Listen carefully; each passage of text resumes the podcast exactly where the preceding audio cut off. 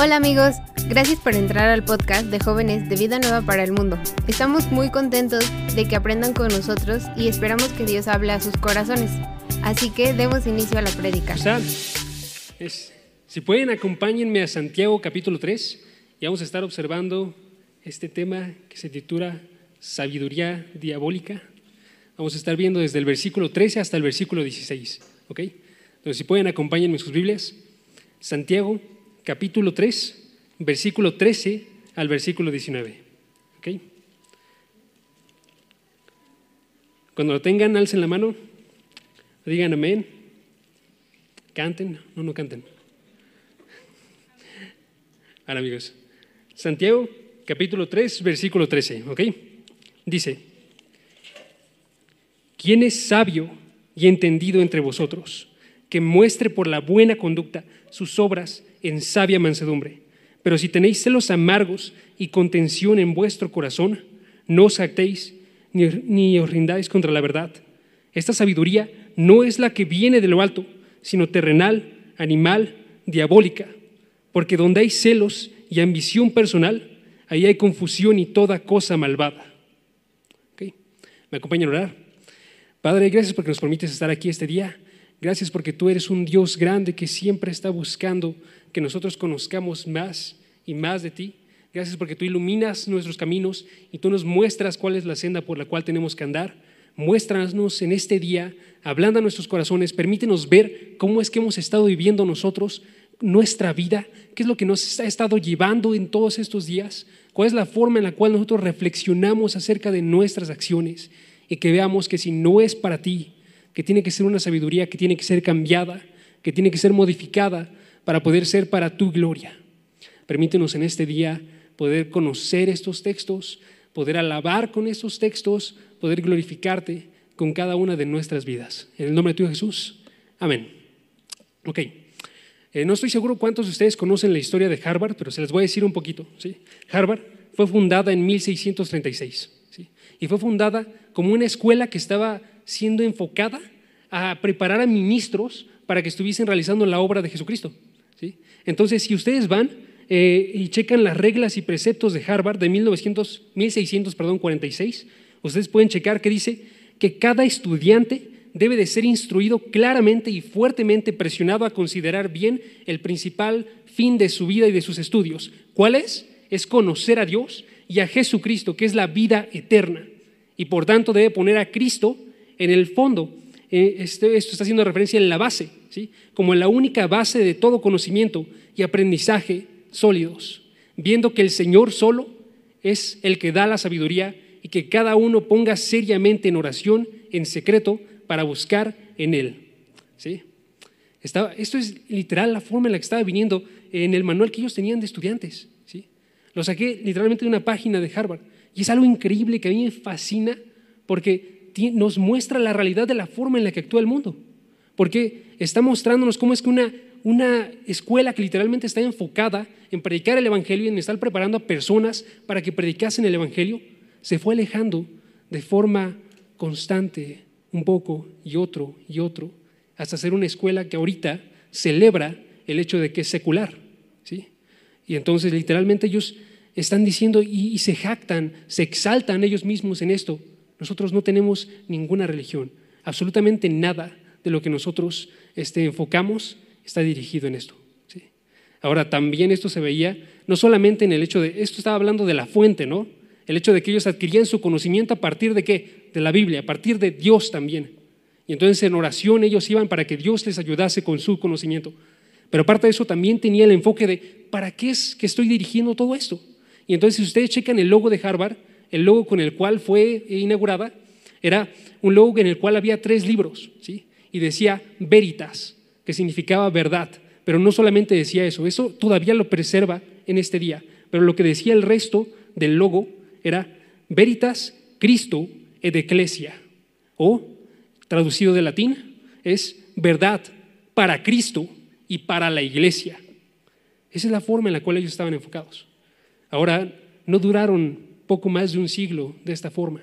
Y entonces a principios del siglo XVIII, en 1711, se inaugura otra universidad, que está respondiendo a la forma en la cual ellos eran liberales y se estaban separando de la doctrina. Y, esa universidad se le conoce hoy en día como Yale. Yale. Y entonces, Yale sigue este, exactamente el mismo camino. Está enfocada en preparar a personas para el ministerio y unos cuantos años después, 1746, se inaugura otra universidad en respuesta a la liberalidad de Yale. Y entonces Princeton aparece. En estos años, en los 1700, estaba predicando alguien que se llamaba Jonathan Edwards. Y él asistió a Yale y él viendo la forma en la cual ellos estaban, literalmente cuando él sale, luego le invitan a predicar y él predica delante de todos cómo es que son personas que son inconversas y cómo es que la facultad había abandonado el verdadero evangelio y despierta los corazones de algunas personas. Y luego continúa predicando y predicando y predicando y sucede lo que conocemos nosotros como el gran avivamiento. ¿sí? Y entonces sucede este, este alivio porque la iglesia está manteniendo lo que es la verdad. Sin embargo, sigue esta idea dentro de mí. Lo que lo causó fue el hecho de que estas universidades estaban yendo una y otra y otra en contra de Dios. Y estaban perdiendo de vista que el origen para todo el conocimiento es Dios mismo. Y esto me pone a preguntarme a mí, ok, ¿cuál es la visión que nosotros tenemos acerca del conocimiento? ¿Estamos conscientes nosotros, como se suponía que lo estaban ellos, que el conocimiento proviene únicamente de Dios? ¿O estamos abandonando esta idea poco a poco? ¿sí? Si nosotros tenemos claro el hecho de que este conocimiento proviene de Dios, nos estamos acercando con nosotros cuando vamos a nuestra universidad, cuando estamos en nuestra escuela, cuando estamos en nuestro trabajo y estamos conscientes de que absolutamente todo lo que nosotros conocemos proviene de Dios o no lo estamos haciendo. ¿Cuál es la forma en la cual nosotros reflexionamos o si no reflexionamos acerca de, cómo es que pensamos de las cosas? ¿Cuál es la sabiduría que nos está llevando? Y eso es extremadamente importante, amigos, porque la sabiduría que tú tienes es lo que guía absolutamente todas tus acciones. ¿sí? La forma en la que tú actúas siempre tiene una intención y siempre busca lograr algo, pero puede ser algo que está situado en algo terrenal, en algo propio, algo que es para ti y para tu ganancia, o puede estar situado en algo que proviene de parte de Dios, que es para Dios, que es para que Él sea mayormente alabado y que todos conozcan su nombre. ¿sí? Y entonces lo que realiza Santiago aquí en estos versículos, versículo 13 al versículo 16, es que Él quiere ponernos a pensar, quiere, quiere comenzar con una pregunta y quiere decirnos, ¿cuál es la sabiduría con la cual tú estás guiando tu vida? Te quiero ayudar, porque tú, este, como eres alguien que es aquí de la tierra y no eres Dios, tienes dificultad para poder checar cuál es esta sabiduría. Pero quiero darte esta prueba. Dios, yo quiero darte esta prueba de que tu sabiduría está basada en un fundamento que va a ser eterno o en un fundamento que va a perecer. ¿sí? Y entonces el primer versículo nos va a hablar acerca de esta prueba. ¿Cuál es la prueba que, que, demuestra a nosotros dónde estamos colocando nuestra sabiduría y de dónde proviene esa sabiduría?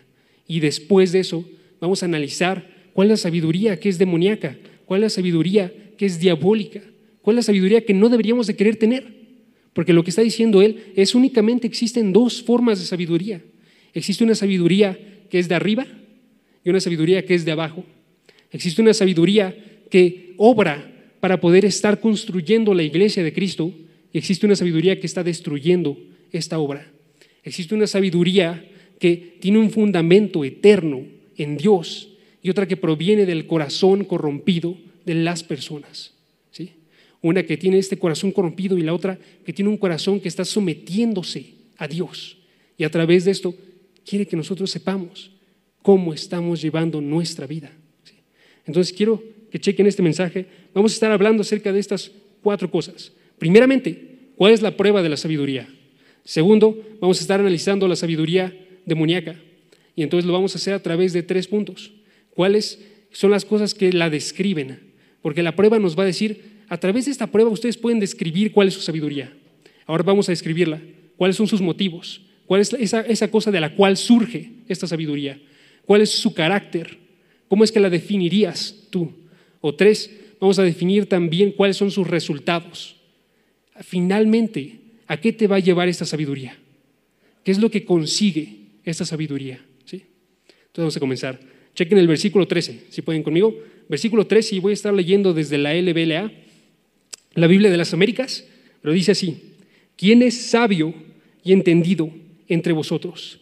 Que muestre por su buena conducta sus obras en sabia mansedumbre o en mansedumbre de sabiduría. ¿sí? Aquí no está, está comenzando con esta línea de pensamiento. La pregunta, chequen la pregunta. ¿Cuál es? ¿Quién es sabio y entendido entre vosotros? Y esta no es una pregunta retórica. ¿sí? El objetivo de esta pregunta no es que ustedes digan, ok, absolutamente nadie es sabio y entendido. No. Él, es, él, Santiago, está incitando. ¿Quién va a levantar la mano delante de esa pregunta? No quiero que la levanten ahorita, pero ¿quién de ustedes levantaría la mano delante de esa pregunta? ¿Sí? Y existen tres grupos que veo que podrían estar reaccionando a esta pregunta. Les voy a dar cuáles serían las reacciones. Primeramente existe un grupo que el contexto nos demanda. ¿Cuál es el contexto? Si recuerdan el versículo 1 y el versículo 2, está diciendo Santiago, no se hagan maestros muchos de vosotros. Hay personas que se están levantando dentro de esta iglesia y que están diciendo, yo soy aquel que es sabio, porque me estoy colocando delante de las personas y estoy empezando a anunciarles un mensaje y a través de ello no estoy diciendo yo que soy sabio. Si pueden acompáñenme a Romanos y vamos a checar. Literalmente la, la cosa que están diciendo ellos con esto se parece mucho a Romanos capítulo 2, versículo 19. Cuando ellos se colocan delante de las personas y empiezan a decir, estas son las cosas, así es como son, estoy diciendo, yo soy más maduro que tú, yo soy alguien que tiene que instruirte a ti, tú eres un niño y yo tengo que llevarte alrededor de esto. ¿sí? Y nos dice el versículo 19 de Romanos 2, tú confías en que eres guía de los ciegos, eres guía de los ciegos, luz de los que están en tinieblas. ¿sí? ¿Eres alguien que está guiando a los ciegos? ¿Es alguien que está haciendo luz en tinieblas? ¿Estás seguro de que tú no eres tinieblas? ¿Estás seguro de que tú no estás ciego? Si sí lo estás, si, si tú estás seguro de que no lo estás, entonces estás diciendo que tú eres sabio. Tu maestro te está situando inmediatamente y ya respondiste la pregunta, yo soy aquel que es sabio. ¿sí? Además de eso, también lo estarían respondiendo las demás personas que se creen sabios, ¿no? Y estarían diciendo, yo también soy sabio, alzarían la mano, algunos. Algunos esperarían a que otro alzara la mano para después ellos alzar la mano y no verse tan presuntuosos, ¿no? Algunos no alzarían la mano, pero dirían dentro de sus mentes, yo sé que soy sabio, no tengo que demostrárselo a nadie. Algunos otros estarían pensando entonces, ok, si yo alzo la mano, voy a estar demostrando que soy sabio y todos los demás van a estar viéndome, entonces van a estarme alabando a mí. Y tienes varias cosas que podrían estar pasando dentro de la mente de estas personas. Y la cosa de esto es que lo que está intentando hacer aquí Santiago es que a través de esta pregunta, él está colocando la prueba, y la prueba es si tú vas a levantar la mano rápidamente o no lo vas a hacer. ¿sí? Si tú vas a estar diciendo, ok, yo lo soy. Porque si notan la segunda parte del versículo, chequen la segunda parte del versículo, dice, ¿quién es sabio y entendido entre vosotros? Que muestre, quiero que traigan pruebas, quiero observarlas, quiero analizarlo, que muestre por su buena conducta sus obras en sabia mansedumbre. Buena conducta nos está haciendo referencia a una serie de acciones, una tras otra, tras otra, tras otra, de forma constante, que tú llevas a través de tu vida. Es un estilo de vida que se está llevando con bien. ¿no? Nos está haciendo referencia a algo que no puede ser medido en una sola ocasión. ¿sí? Tú no puedes alzar la mano y decirle, ok, yo soy sabio, te puedo demostrar esto, por mi conocimiento, por la forma en la que yo interpreto la palabra, por los versículos que yo sé, por la forma en la que yo me comporto allá afuera, ahorita, no se puede, porque tiene que ver a través de toda tu vida, toda tu vida cotidiana. ¿Cómo es que tú llevas esta cosa? Lo que está intentando hacer Santiago es que tú te preguntes, ¿cómo vives cotidianamente? ¿Cómo es que tú estás llevando hoy en día tu vida? ¿Sí? Cuando nadie te observa, ¿cuál es la forma en la que tú actúas? Si eres sabio, Tú actúas para edificación tuya. ¿sí? Tú actúas sin desperdiciar el tiempo.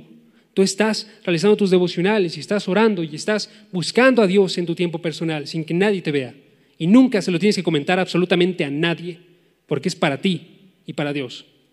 Si estás con tu familia, tú entonces estás ayudándole en las cosas de la casa. Tú estás intentando pasar tiempo con ellos y tener una relación cercana con ellos.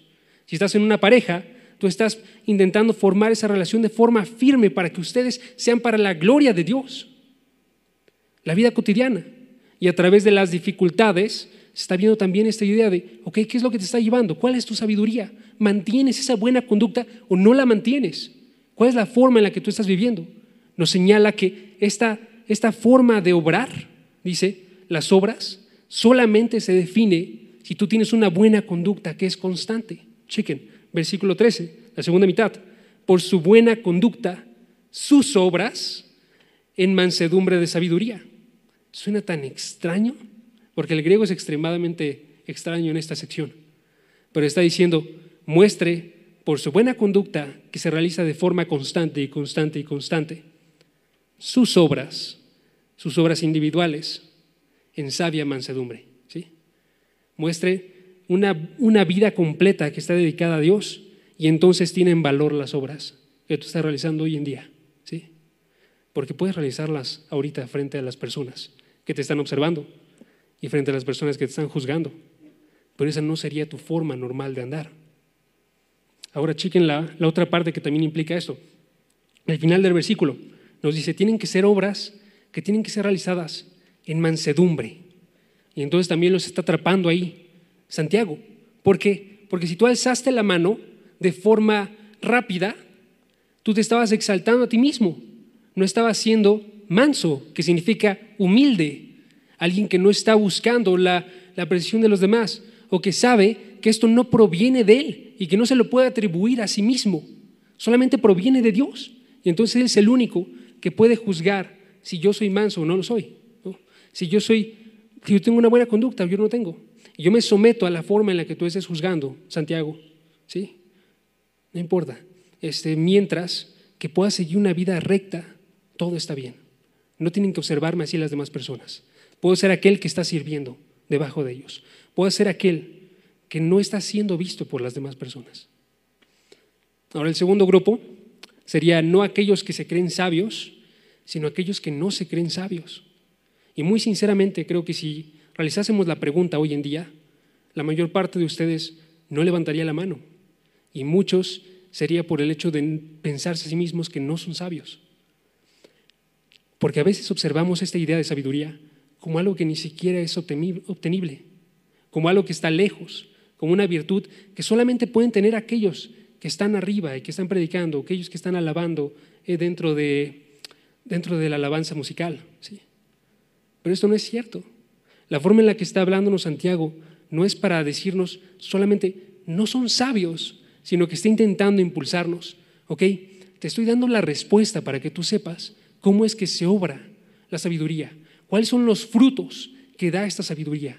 Esos frutos se muestran a través de una vida que está dedicada, humilde a Dios, y a través de eso es modificada y cambiada desde su interior y hasta su exterior, y se muestra dentro de las buenas obras. Por favor, no pienses que tú no puedes pertenecer a este grupo, porque sí, primeramente los que son maestros tienen que pertenecer a este grupo, pero absolutamente todos los cristianos tienen que pertenecer a este grupo.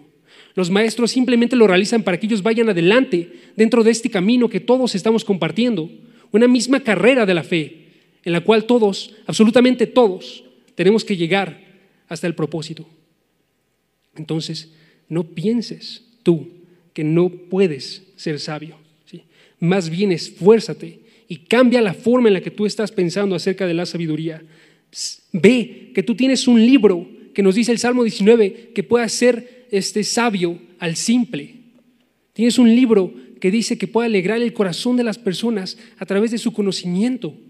Tú tienes un libro que nos dice 1 Corintios, capítulo 1, versículo 26, que aún si no tuvieses ningún conocimiento, ningún conocimiento, no tienes la prepa, la primaria, no tienes secundaria, aún así tú puedes conocer a Dios y puedes ser sabio, porque no son muchos los que fueron escogidos, nobles o poderosos o sabios de acuerdo al mundo, sino que Dios es quien realiza absolutamente todo. Por eso es que tenemos que ser humildes, porque Dios es quien provee el conocimiento, no tus habilidades. Si tú quieres ser maduro, no vas a llegar a través de una mayor inteligencia, a través de un mayor IQ, Tú vas a llegar solamente si te sometes a Dios y a través de eso estás entregándole absolutamente todo tu cuerpo en sacrificio vivo, para que Él sea quien está llevando absolutamente todo. Y entonces termina 1 Corintios 1 con esta, con esta conclusión, es para que se destruya la gloria de los sabios, se destruya la gloria de los fuertes y solamente permanezca la gloria de Dios, el Dios que pueda salvar absolutamente a todos, aquí y del otro lado del mundo, aquí y en otra condición socioeconómica totalmente distinta. Este Dios es quien está proveyendo absolutamente todo. ¿sí? Entonces, mansedumbre, humildad. Yo me acerco a Dios, esa es la respuesta. ¿sí? Esa es la forma en la que quiero que obre. Ahora, si ustedes recuerdan cuál es el ingrediente principal de la sabiduría, probablemente se les va a venir a la mente Proverbios capítulo 1, versículo 7. Si pueden, acompáñenme, Proverbios capítulo 1, versículo 7. Y nos habla acerca de esta misma idea, solamente que la coloca del otro lado. Okay, aquí está diciendo Santiago, tú te tienes que ver humilde, tú tienes que verte bajo, de acuerdo a la condición que tú tienes. ¿Cuál es la forma en la que tú eres? Pero para esto, hermanos, primeramente tenemos que ver a Dios a la forma en la que Él es. Tenemos que observar cómo es que Él es santo y asombroso y glorioso, cómo es que Él es justo y amoroso, más allá de todos los límites que nosotros ponemos. Y entonces nos dice Proverbios, capítulo 1, versículo 7, el temor del Señor es el principio de la sabiduría. Los necios desprecian la sabiduría y la instrucción. Ellos no quieren conocer a Dios. Pero si tú sabes quién es Dios, tú tienes esa forma de observar lo que es llamada aquí el temor de Dios, el temor del Señor, entonces tienes el primer paso para ser alguien que es sabio. ¿sí? Solamente tenemos que continuar con esta idea y no limitar a nuestro Dios, no observarlo de la forma en la que lo observan las personas, sino observarlo de la forma en la que este libro predica acerca de Él. ¿sí? Y recibir entonces su palabra. Y recibirla, nos dice, si recuerdan Santiago capítulo 1, si pueden ir a Santiago capítulo 1, ya nos había mencionado esta idea de humildad, esta idea de mansedumbre, y él estaba diciéndonos en Santiago capítulo 1, versículo 21 y también en el versículo 5, es algo que se obtiene cuando nosotros nos sometemos a su palabra y es algo que se obtiene cuando nosotros oramos a nuestro Dios. ¿Ok? Versículo 21, ¿qué dice? Dice, recibid con mansedumbre la palabra implantada. Versículo 5, ¿qué dice? Dice, si alguno tiene falta de sabiduría, pídala, a Dios, el cual da a todos abundantemente y sin reproche. ¿Sí? Pídela, sométete, recíbela con mansedumbre, no te pongas arriba de ella, no vayas a la congregación pensando, yo voy a juzgar a aquel que está enfrente, sino piensa, ¿cómo es que yo tengo que estar recibiendo hoy en día? ¿Y cuál es la forma en la que tiene que estar esto confrontándome o confortándome, dándome aliento, dándome esperanza? ¿Cómo es que esto tiene que estar llevándome más cerca de Dios? Ahora, no todos van a realizar esto. Y esa es la cosa que, que comienza el siguiente versículo. Si nosotros pensamos en humildad, lo contrario a eso sería también el origen de lo que da esta sabiduría que es diabólica, esta sabiduría que va en contra de Dios. Y eso lo podemos observar, versículo 14, chequen, versículo 14 del capítulo 3 de Santiago. Aquí vemos nosotros la motivación de dónde proviene esta sabiduría. Chequen, Santiago 3, 14. Pero si tenéis celos amargos y ambición personal en vuestro corazón, no seáis arrogantes, imitáis contra la verdad. Si tienen ustedes celos amargos y ambición personal, ustedes no tienen humildad. Es exactamente lo contrario. Humildad, Dios es absolutamente todo. Ambición personal, yo soy absolutamente todo. Yo soy el que tiene que guiar mis acciones. Yo soy el que tiene que guiar qué es lo que importa y qué es lo que no importa. ¿sí? Y nos habla de dos formas acerca de esto. Nos dice primeramente celos amargos. ¿Qué es lo que implica celos? Si ustedes checan la, palabra, podemos observar que Dios literalmente tiene tres definiciones para estos celos, esencialmente. Dos definiciones que son buenas, una que es mala. La primera definición nos habla acerca de los celos de Dios. ¿Cómo es que Dios busca mantener su honor y su gloria en esta tierra? ¿Cómo es que a Él no le gusta que haya ídolos y personas que se estén alejando de Él? Y entonces por amor a su honor y por amor a su gloria y por amor de las personas para que ellas no se alejen, él actúa de forma celosa. No quiere que tengan otro Dios. es algo increíble. Es la forma en la que actúa cuando estaba Jesús en Juan capítulo 2 y vemos la forma en la que él se, se mueve a, través del templo y entonces él echa a los mercaderes porque estaban, estaban haciendo horrible la casa de su padre. ¿sí? Estaban utilizándola para hurtar, estaban utilizándola para estar ellos eh, obrando mal de todo tipo. Y él actúa y defiende y es aquel que es celoso. ¿sí? La segunda definición de celoso, celoso cristiano. ¿sí? Y entonces un cristiano que tiene un celo de Dios, que sabe que él tiene que ser aquel que recibe el, honor y la gloria, aquel que recibe absolutamente todo, y entonces él va y se coloca y cuando observa la forma en la que está el mundo y la forma en la que blasfema en el nombre de Dios, él siente algo dentro de sí. Él sabe que esto no está bien. Él sabe que, que hay, una, hay una ira que está ahí propagándose dentro de su ser. Una ira con la cual hay que tener también muchísimo cuidado. ¿sí? Porque en mala medida esta, este celo también podría tener malas consecuencias. ¿no? Y podemos observar Romanos capítulo 10, si pueden acompañarme. Romanos capítulo 10, versículo 2. Y ahí nos habla acerca de cómo es que estaban los judíos del primer siglo. Y estos judíos, llevándose por su celo por Dios, empezaron a enfocarse mal y no vieron a Jesucristo que había llegado y que era la respuesta. Ellos empezaron a concentrarse solamente en lo que ellos ya tenían. Entonces nos dice Romanos capítulo 10, versículo 2, porque yo testifico a su favor, Pablo, yo testifico a su favor de, de que tienen celo de Dios. En verdad tienen celo de Dios, pero no tienen celo conforme a pleno conocimiento. Si vamos a tener este celo, necesitamos saber en verdad que sea un celo que se está construyendo con tiempo, no algo apresurado, ¿sí? que se esté construyendo con bases dentro de la palabra y no estemos nada más enojándonos por cualquier cosa. Si es que nosotros somos cristianos que están pensando en verdad en el honor y en la gloria de Dios. Y ahora el tercer celo es el que nos menciona aquí en Santiago, capítulo 3. Santiago 3 nos dice hay un celo que se define por ser amargo. Y si recuerdan esto, ya lo había mencionado Andrés la vez pasada, hay una fuente que da un agua que es amarga. ¿Quién quiere probar de esa agua? Esa agua es un agua que tú agarrarías y que escupirías. Y sin embargo, ese es lo que está habitando dentro de las personas. Eso es lo que está habitando dentro de uno que tiene un celo no por el honor y la gloria de Dios, sino por mi honor y por mi gloria, que se cumplan mis motivos, que nadie esté a mi misma altura, que si yo tengo un trabajador que está conmigo dentro de mi trabajo y veo que él está ascendiendo, quiero tirarlo. No me puedo alegrar por él, absolutamente no puedo pensar, él también está realizando algo bien, también se, se merece este ascenso, se merece esta forma de que lo estén observando. Yo quiero solamente que me vean a mí. Y la segunda parte amplifica esto. Un celo amargo nos habla entonces acerca de cómo es que nadie más puede estar a tu nivel.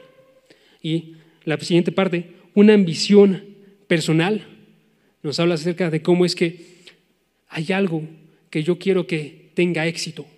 Y eso que yo quiero que tenga éxito soy yo. ¿sí? Es una ambición porque yo crezca, porque yo sea mayor, porque yo esté arriba de todos los demás. Y si van a Filipenses capítulo 1, versículo 17, Filipenses capítulo 1, versículo 17, pueden observar que aún se puede predicar a Cristo y estar obrando con este celo, con esta ambición personal. ¿sí? Chequen Filipenses capítulo 1, versículo 17.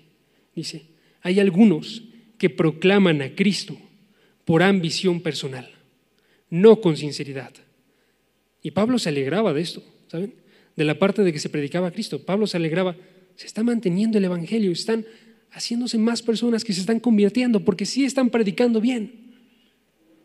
Pero estas personas son pobres y estas personas están predicando para destrucción propia. Nos menciona en otra carta. Sí. Están predicando, mientras que ellos están buscando su propio éxito, están tirándose a sí mismos. Y lo increíble de esto es que nos menciona el versículo, esto no proviene de algo exterior esto proviene del interior de los corazones. Y entonces vemos la importancia tan grande que da la palabra. Ustedes tienen que guardar sus corazones, hermanos. Tienen que checar dónde están sus corazones.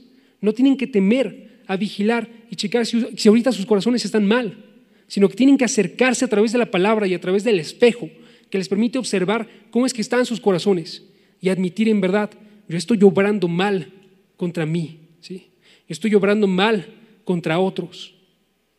No se queden en la forma en la que lo están observando.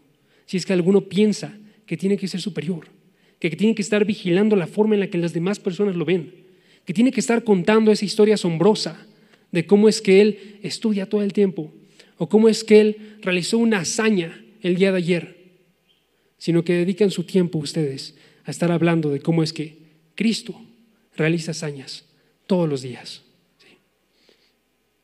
Si checan Proverbios, capítulo 4, versículo 23, ahí nos da este gran llamado. Ustedes tienen que vigilar su corazón. Y es un versículo extremadamente conocido, pero aún así quiero que lo observemos. Proverbios capítulo 4, versículo 23. Y chequen cómo es que nos va a hablar que no es un trabajo sencillo lo que tenemos que realizar al momento de cuidar nuestro corazón. Es un trabajo que tiene que realizarse con esfuerzo, es un trabajo que tiene que realizarse en ocasiones y ocasiones y ocasiones. No puedes permitir estar dormido mientras estás vigilando tu corazón. Dice Proverbios capítulo 4, versículo 23, con toda diligencia, diligencia, trabajo, guarda tu corazón, porque de él brotan los manantiales de la vida. Si allí está tu vida, ¿qué tanto la vas a estar revisando? ¿Qué tanto te preocupa tu vida? ¿Qué tanto es este trabajo diligente para ti? ¿A qué estás intentando someterte? ¿Y a qué estás dispuesto a someterte? ¿Qué prefieres? ¿Conocer la verdad o mantener tu postura acerca de ti? Y esa es la forma en la que tenemos que estar obrando nosotros. ¿sí? Esta es una característica que tiene que estar en absolutamente todos. Los cristianos, nos dice Mateo capítulo 5, versículo 8, son bienaventurados los que tienen el corazón limpio, que ha sido limpiado por Dios. ¿sí? Nos dice Mateo 15, versículo 19, porque el corazón es donde se encuentran todos los malos pensamientos, porque el corazón es donde están los homicidios, los adulterios, las fornicaciones, robos, falsos testimonios, calumnias y por tanto tiene que ser limpiado. No podemos dejar simplemente llevar nuestro corazón y decir, ok, sigue tu corazón. Ok, manténlo de la misma forma. Sino esfuérzate y no descuidemos nuestro corazón de esta forma, que nos haga vernos como menores que los demás y que nos permita a través de eso acercarnos a Dios. ¿okay? Y entonces termina el versículo, versículo 14, termina diciendo, no seáis arrogantes y así mintáis contra la verdad. Y es esta, este ruego, hermanos. Por favor, si ustedes ven algo, no sean arrogantes, no se mantengan en su postura. Por favor, déjenlo. Esto es algo que finalmente los va a dañar a ustedes. Y no queremos que suceda de esta forma por favor vean que la verdad es más importante que cualquier forma en la que ustedes se pueden observar a sí mismos. ¿sí? Y la siguiente parte, si no los convence esto, la siguiente parte es ver entonces cómo se define. ¿Cómo define Dios esta sabiduría? ¿Ok? Ya vimos, esta sabiduría proviene del corazón de la persona, proviene de sus ambiciones, proviene de su forma de observarse a sí mismo. Pero ¿cómo es que la define Dios? ¿Sí? Y el siguiente punto entonces es cuál es su carácter. ¿Qué define Dios acerca de esto? Y la cosa de aquí es, lo define con tres características. Si checamos el versículo 15, dice, esta sabiduría no es la que viene de lo alto, sino terrenal, animal, diabólica. Terrenal, animal, diabólica. Terrenal, porque está limitada solamente a las cosas de la tierra. Esta sabiduría no puede impactar absolutamente nada de lo que es espiritual. ¿sí? Esta sabiduría se sostiene en todo lo que se puede obrar aquí, pero no llega a lo eterno. ¿sí? Terrenal. ¿Qué dice más? Natural, que también puede ser traducido no espiritual, también puede ser traducido este, no solamente no espiritual, sino que también es una sabiduría que, que va en contra de Dios. ¿sí? Entonces vemos, es una sabiduría que se obtiene con los sentidos, es una sabiduría sensual, es todo lo que puede obtener alguien que no tiene el Espíritu de Dios. ¿Cuál es la forma en la que observan el mundo las demás personas? Ellas la observan a través de un lente de sus sentidos. ¿sí? Y a través de los cinco sentidos yo voy definiendo, y a través de mi mente yo voy definiendo. Pero no tengo el Espíritu, que revela toda la verdad. Y no tengo el Espíritu que puede en verdad decirme dónde es que están todas las cosas. Y nos habla también la palabra acerca de esto en 1 Corintios, capítulo 2, versículo 14. Chequen, 1 Corintios capítulo 2, versículo 14. Y es la forma en la que lo utiliza Pablo para hacer referencia a cuáles son las limitaciones de esta, de esta sabiduría. Y luego nos va a decir, esta sabiduría es no espiritual, de modo que los líderes que estaban en la tierra en el momento de Jesucristo, ellos crucificaron a Jesucristo. ¿Por qué? Versículo 14, porque el hombre natural no acepta las cosas del Espíritu de Dios. Para él son necedad, ¿sí? Y no las puede entender porque se disciernen espiritualmente. Son necedad, no me interesan, yo no las veo porque se disciernen espiritualmente. Yo no las entiendo. Yo no las quiero, yo no las entiendo. Y es la forma en la que nos habla la palabra. Alguien que no es espiritual, alguien que es natural, solamente quiere las cosas que están en la tierra y solamente quiere las cosas que van en contra de Dios. Y finalmente entonces llegamos a la tercera característica. ¿Cuál es la tercera? Es una sabiduría que es diabólica. Es diabólica porque su forma es exactamente igual a la de Satanás. Satanás que se levantó en contra de Dios intentando hacerse igual a él, que arrastró consigo a un tercio de los ángeles. Y es además diabólica porque tiene su origen dentro de este mismo ser, ¿sí? este ser que lleva todos los males, que es el padre de las mentiras, que era mentiroso desde el principio, es aquel que está mintiendo y diciendo, esto es sabiduría. Absolutamente todos nos guiamos por una sabiduría. La idea es saber si es esta o es la celestial. Y si es esta, que la podemos abandonar. ¿sí? Y el último punto es, si no se convencen por eso, si no se convencen por la forma en la que Dios define esa sabiduría y por la forma en la que está motivada dentro de su ser, que es malo, entonces por los resultados que trae consigo. Sí, el punto 4, ¿cuáles son los resultados que trae consigo? Y la idea del versículo 16 es esta, porque donde hay celos y ambición personal, allí hay confusión y toda cosa mala. Trae confusión, ¿sí? No trae al Espíritu Santo que ordena todas las cosas porque es un Dios de orden. Trae confusión y nos habla también acerca de anarquía. Cómo es que la gente se levanta y se levanta en contra de las personas. Y en vez de estar construyendo la iglesia de Dios, ellos están destruyendo la iglesia. Y si son maestros, entonces ellos tienen que tener primeramente sabiduría, porque ellos tienen la influencia para poder destruir la iglesia también. Y no queremos que la destruya. Y si checamos entonces, cuando nos dice aquí, donde hay celos, donde hay celos nos indica, aquí no tienen que haber celos, amigos. Aquí en la congregación, en nuestra iglesia, no tiene que haber ni celos ni ambición personal, porque donde hay, hay confusión y donde hay confusión, también hay toda cosa mala.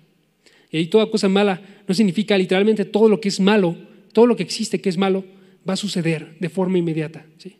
Pero sí dice, esta es la raíz, esta sabiduría es la raíz por la cual surgen todas las cosas que van en contra de Dios.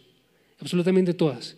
Desde las que son más pequeñas, que nosotros apenas si vemos, hasta las cosas que son extremadamente grandes y que destruyen la iglesia y que envían a gente perseguida a otros lugares y que los tiran. ¿Sí?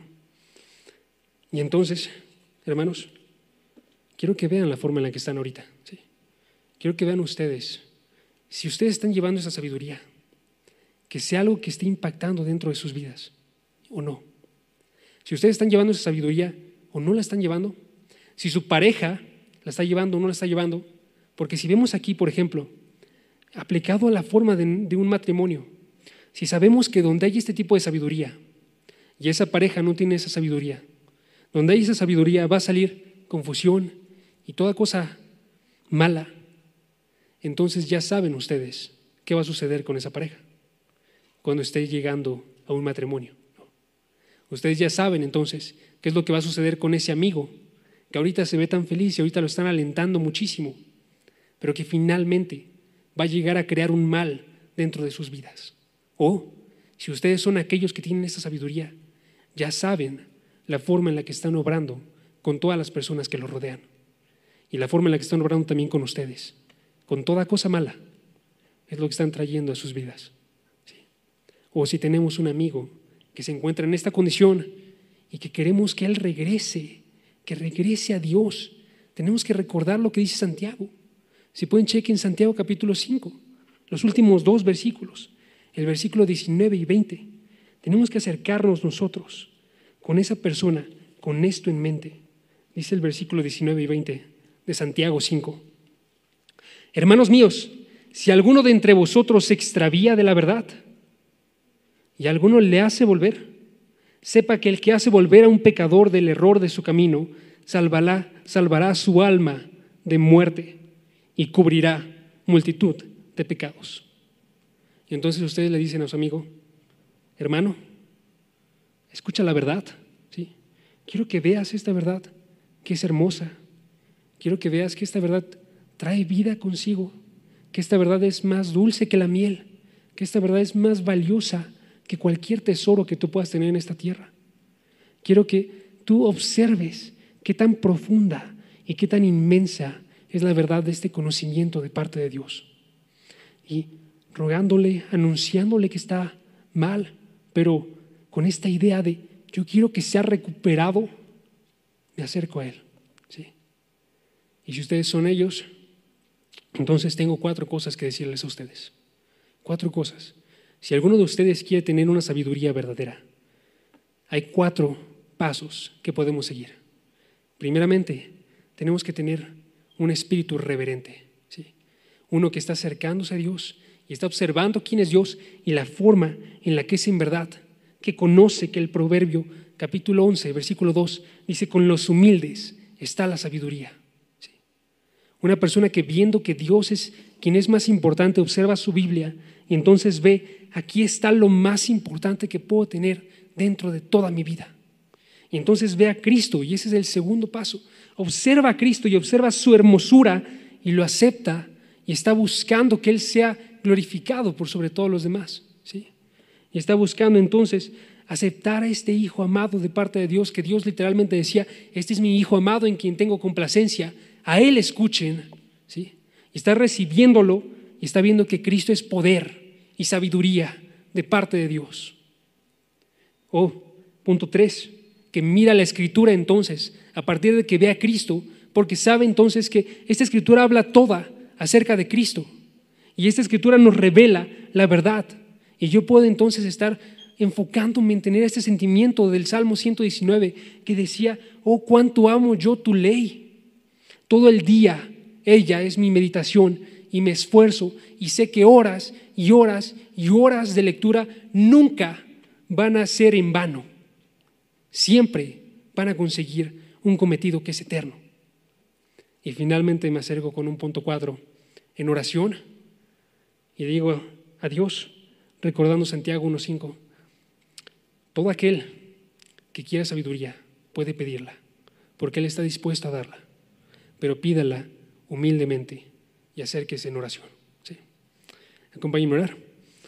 Padre, gracias porque nos permites en este día estar viendo que tú eres mayor que todas las cosas que nosotros podríamos pensar, que tú tienes una sabiduría que va más allá de cualquier cosa que nosotros podemos imaginar y que tú sabes cómo llevar bien nuestras vidas.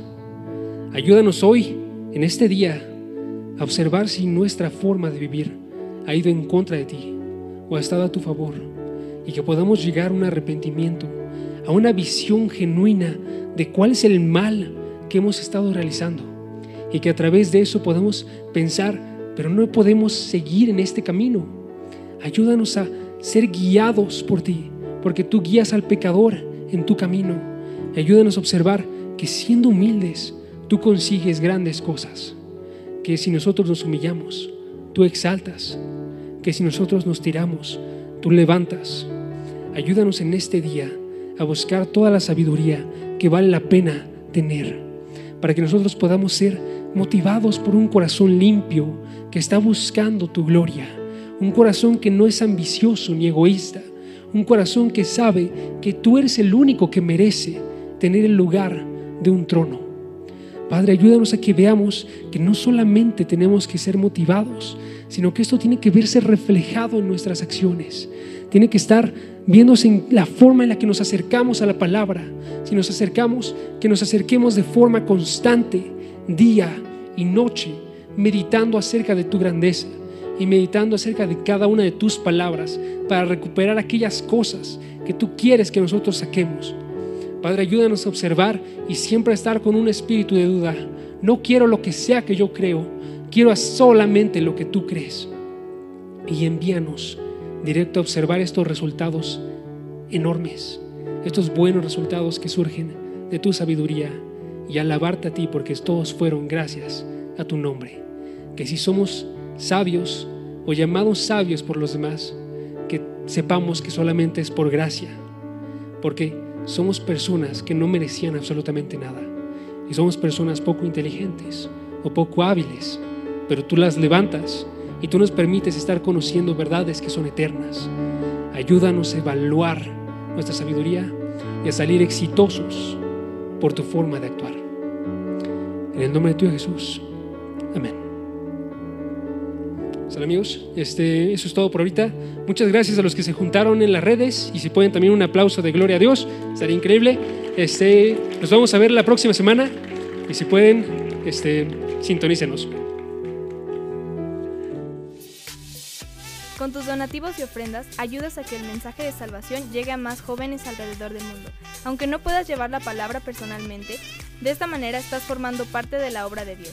Si quieres saber cómo donar desde donde estás, te invitamos a que revises la descripción. Por tanto, id y haced discípulos a todas las naciones.